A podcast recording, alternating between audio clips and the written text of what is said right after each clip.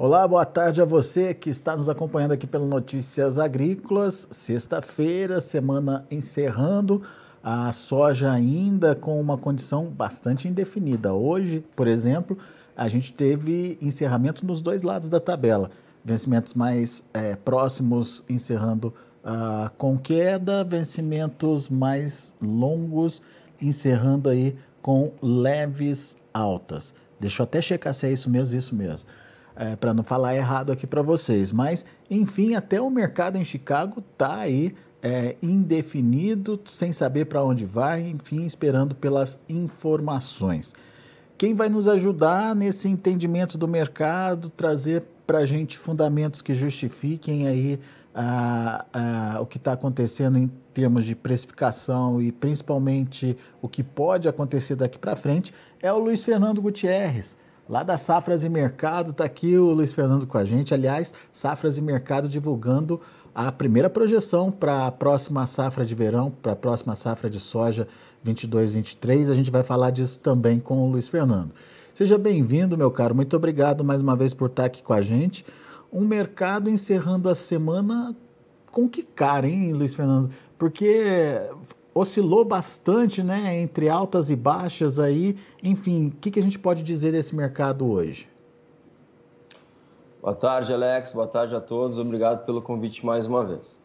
É, de fato, Alex, na verdade, as últimas três sessões aí foram sessões uh, que dá para dizer que o mercado ficou lateralizado, né? O mercado começou a semana aí uh, com uma desvalorização mais acentuada, né? Na semana anterior ele tinha visto uma valorização um pouco mais acentuada, então ganhou uma volatilidade aí frente a, a, a fatores não só fundamentais, como né, aquela questão envolvendo o lado financeiro que trouxe uh, uh, que trouxe que está trazendo muita volatilidade aí ao redor do mundo em vários mercados uh, e agora o mercado parece que encontrou aí um patamar de curto prazo ou de curtíssimo prazo para começar a olhar para o lado fundamental de novo né? e o lado fundamental naturalmente o principal fator aí é a safra americana que está em desenvolvimento.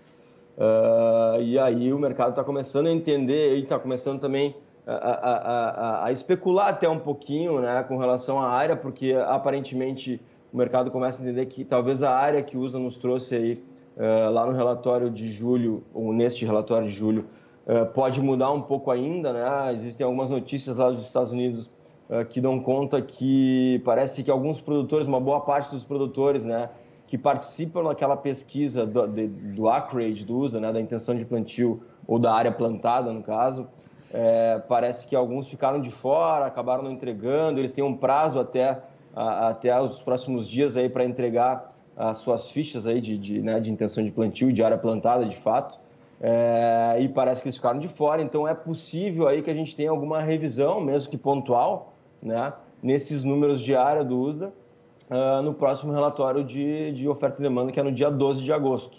É, então, o mercado está especulando um pouquinho com isso, de alguma forma. Né? Obviamente, se a gente tiver um aumento de área aí, que é, uh, que é aparentemente o que, o, o, o, que mais se espera, né? que como faltaram dados, pode ser que o USDA deixou de fora em algumas áreas. Uh, se tiver esse aumento, é, é algo negativo para o mercado, porque aumenta o potencial produtivo. Uh, mas, né, na, na, em contrapartida, a gente tem um clima que não está ajudando. Né? Pelo contrário, o clima está atrapalhando o desenvolvimento da safra americana, ou vem atrapalhando até esse momento. Uh, a gente vem de quatro, quatro semanas seguidas aí, onde as condições lavouras só pioram, né? vem piorando aí semana após semana. É possível que a gente veja a continuidade disso, porque o clima na última semana não foi positivo. O clima nas próximas duas semanas tende a não ser positivo. E quando eu digo que não, que não, não deve ser positivo, eu estou falando de pouca chuva é, e temperaturas elevadas. Então é, é, um clima realmente que não, não favorece o desenvolvimento das lavouras. Né? Se a gente tivesse que escolher aí é, um clima adverso, é melhor ter um pouco de excesso de chuva do que falta de chuva nesse momento que já está plantada a soja. Né? Então o que a gente está vendo é realmente pouca chuva chegando no cinturão produtor. As previsões são de pouca chuva e, além disso, de temperaturas elevadas. Então, esse é um ponto que seria um, um ponto de suporte para Chicago. Né? Então, Chicago tá, eu, eu diria que está brigando aí com essas, esses dois pontos aí de safra americana, né? A possibilidade de uma área um pouquinho maior uh, e essa, essa, essa possibilidade de problemas aí, a continuidade dos problemas de, de, de desenvolvimento. e aí ele espera realmente para ver, uh, enfim, vai se posicionando frente aos mapas e talvez frente a esse, esse, esse novo número aí.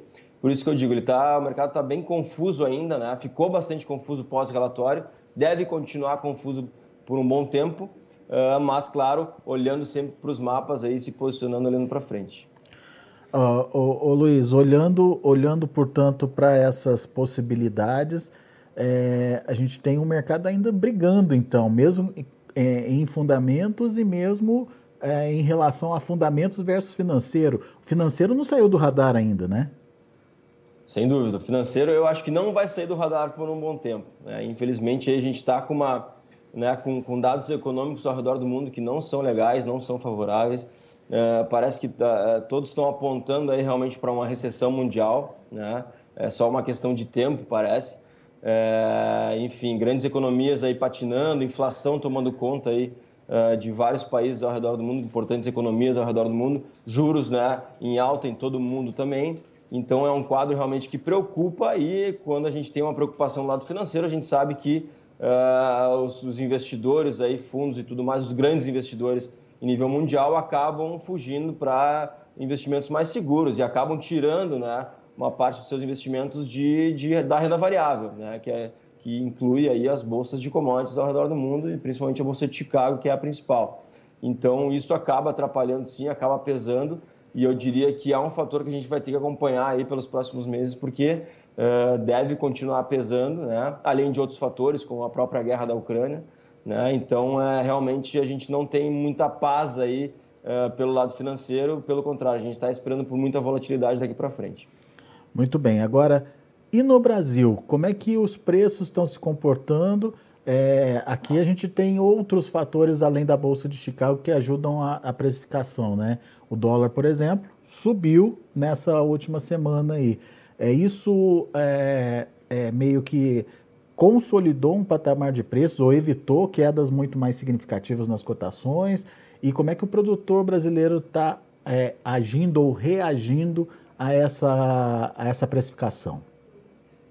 É, essa semana foi os preços internos oscilaram, eu diria que não muito, mas eles trabalharam nos dois patamares, digamos, né? Às vezes subindo um pouquinho, às vezes caindo um pouquinho, uh, mas numa faixa não muito grande de oscilação, porque se a gente tem um Chicago que às vezes perde força, a gente tem um prêmio que compensa, né? E o dólar tem subido e caído aí a sessão após sessão, então não tem mudado muito também, ele está lateralizado aí há, há, há, há alguns dias nesses patamares que a gente está vendo hoje, aí perto de 5,40.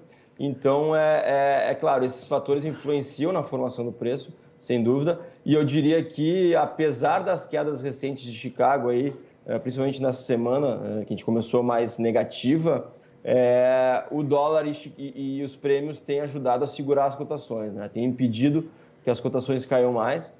Então, é, a gente tem realmente um mercado um pouquinho mais lateralizado nesse momento no Brasil.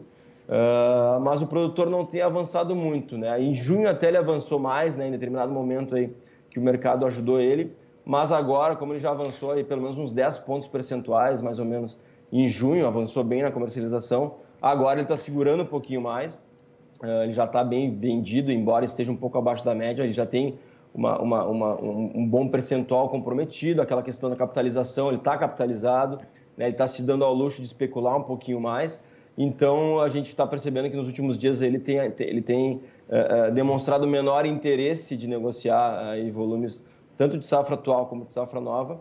Então, ele está meio que esperando aí por novidades e especulando um pouquinho também com relação a essas questões envolvendo a safra americana.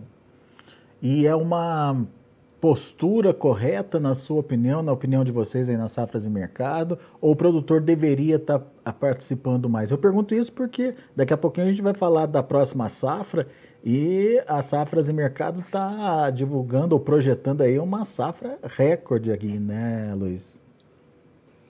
Sem dúvida. É, é, com relação à safra atual, Alex, eu diria assim que, é, é claro, cada, cada produtor sabe né, da, da, do seu financeiro, da sua conta, e o produtor teve uma rentabilidade crescente ao longo do ano. Né? Ele foi vendendo aí ao longo do ano em preços basicamente em alta, né? eventualmente em algum momento a gente teve baixa, mas de uma forma geral os preços vieram subindo ao longo desse primeiro semestre. Uh, então eu acho que ele, ele foi acertando ao longo do ano e vendendo aos poucos. Né?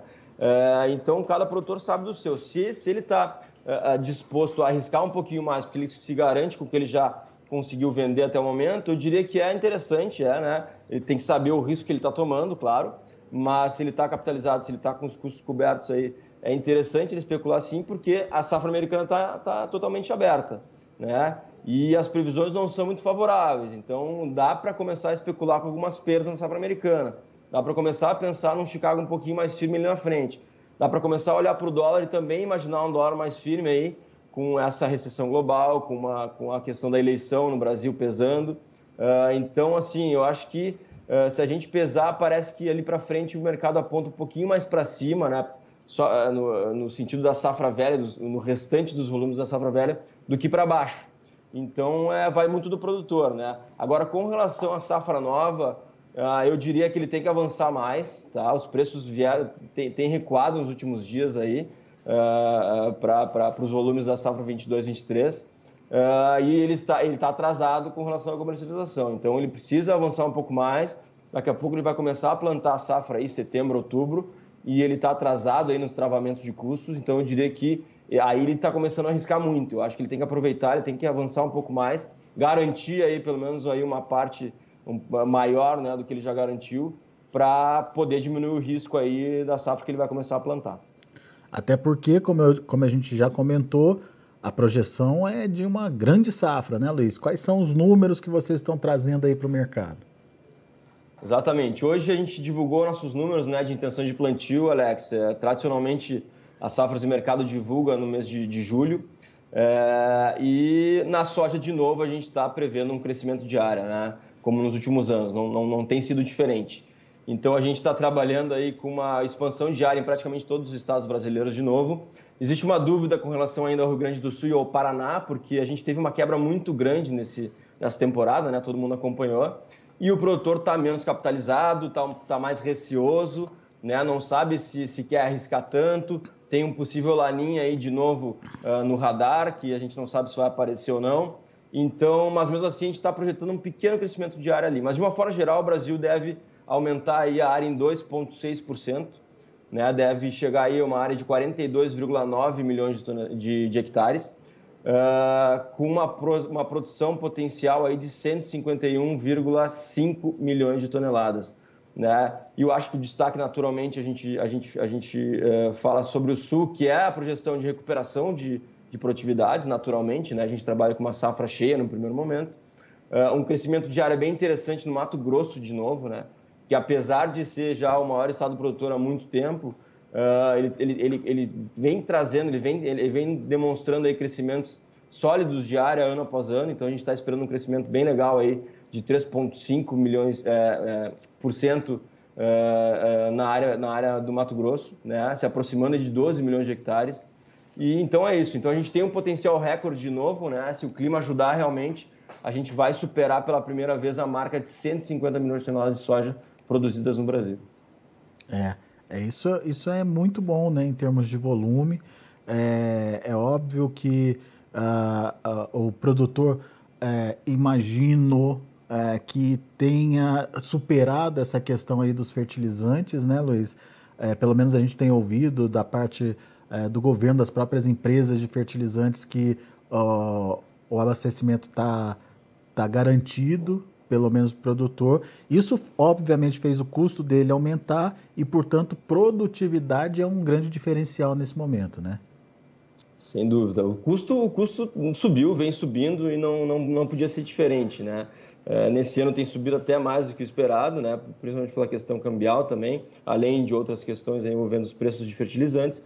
Uh, mas o bom no lado da soja é que nos últimos anos, apesar da alta dos custos, a alta dos preços tem compensado e tem pesado positivamente, digamos assim, no final da conta. Né? Então, mesmo com os custos subindo, o produtor tem mantido uma rentabilidade elevada aí quando ele, quando ele vende no mercado no momento correto, obviamente, uh, porque os preços têm ajudado ele. Né? Então, ele vai apostar de novo em aumentar a área de soja. Uh, uh, o Centro-Oeste aí, de novo, centralizando cada vez mais a produção de verão na soja e deixando né, a safrinha para o milho, centralizando o milho. Então, é, é, essa é uma, é uma tendência que tem se confirmado e como o produtor tem colhido né, é, resultados financeiros importantes aí nos últimos anos, ele vai ele, ele, se sente seguro, né? Tirando, vamos lá de novo, os produtores gaúchos e, e, e, paranaenses que têm um pouco mais de receio nesse ano, mas de uma forma geral o produtor brasileiro se sente seguro e tem resultados que amparam aí esse crescimento de área, que são basicamente a rentabilidade aí alta da soja nos últimos anos e nesse ano de novo, né? E, e se a gente comparar com outras culturas, a soja de novo é um destaque de rentabilidade no Brasil. Boa, Luiz. Meu caro, muito obrigado pela sua participação mais uma vez conosco aqui no Notícias Agrícolas. Volte sempre. Obrigado, Alex. Um abraço. Até a próxima. Valeu, até a próxima. Tá aí, Luiz Fernando Gutierrez, safras e mercado, 151 milhões e meio de toneladas a projeção das safras e mercado para a produção de soja é, da próxima safra. É, tudo ainda precisa ser plantado, obviamente, tem toda a questão ah, do clima, dos investimentos, enfim, mas é uma projeção bastante interessante em termos de volume que, se concretizada, é, pode reduzir aí é, esse risco, né, que a gente tem falado tanto nos últimos tempos de é, uma relação apertada entre oferta e demanda. Muito bem, vamos aos preços. Vamos ver lá em Chicago como encerraram as negociações para soja, milho e trigo, de olho na tela. Olha aí para a soja, agosto 14 dólares e 66 centos por bushel, perdeu quase 6 pontos. Setembro, 13 dólares e 59 centos por bushel, perdeu 0,25. Novembro, ganhou 1 ponto mais 25, fechou a 13 dólares e 42 centos por bushel. E o janeiro, 13 dólares e 48 centos por bushel, uma alta de 1 ponto e meio. Mercado misto, portanto, para a soja em Chicago. Vamos ver milho. Milho para setembro fechou com queda, 0,75 de baixa, 6 dólares e 4 centos por bushel. A dezembro, 6 dólares e 3 centos por bushel, ganhou um pouquinho, quase 3 pontos. Março, 6 dólares e 10 centos por bushel, uma alta de 2 pontos. E o maio, 6 dólares e 13 centos por bushel, subindo 1,5 ponto.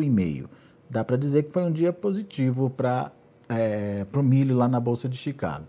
E finalmente o trigo trigo não teve, não teve jeito não, trigo despencou. Setembro, 7 dólares e 76 centos por bushel, 18 pontos mais 25 de baixa. Dezembro, 7 dólares e 94 centos por bushel, 19,5 de baixa. Mesma queda para março de 23, que fechou a 8 dólares e 10 centos por bushel. E o maio, 8 dólares e 18 centos por bushel, perdendo 18 pontos mais 75. São os números de hoje, já de fechamento do mercado lá na Bolsa de Chicago. A gente agradece a sua atenção e a sua audiência. Notícias Agrícolas, 25 anos ao lado do produtor rural. Se inscreva em nossas mídias sociais. No Facebook, Notícias Agrícolas. No Instagram, arroba Notícias Agrícolas. E em nosso Twitter, arroba Norteagri. E para não perder nenhum vídeo, não se esqueça de nos acompanhar no YouTube e na Twitch Notícias Agrícolas Oficial.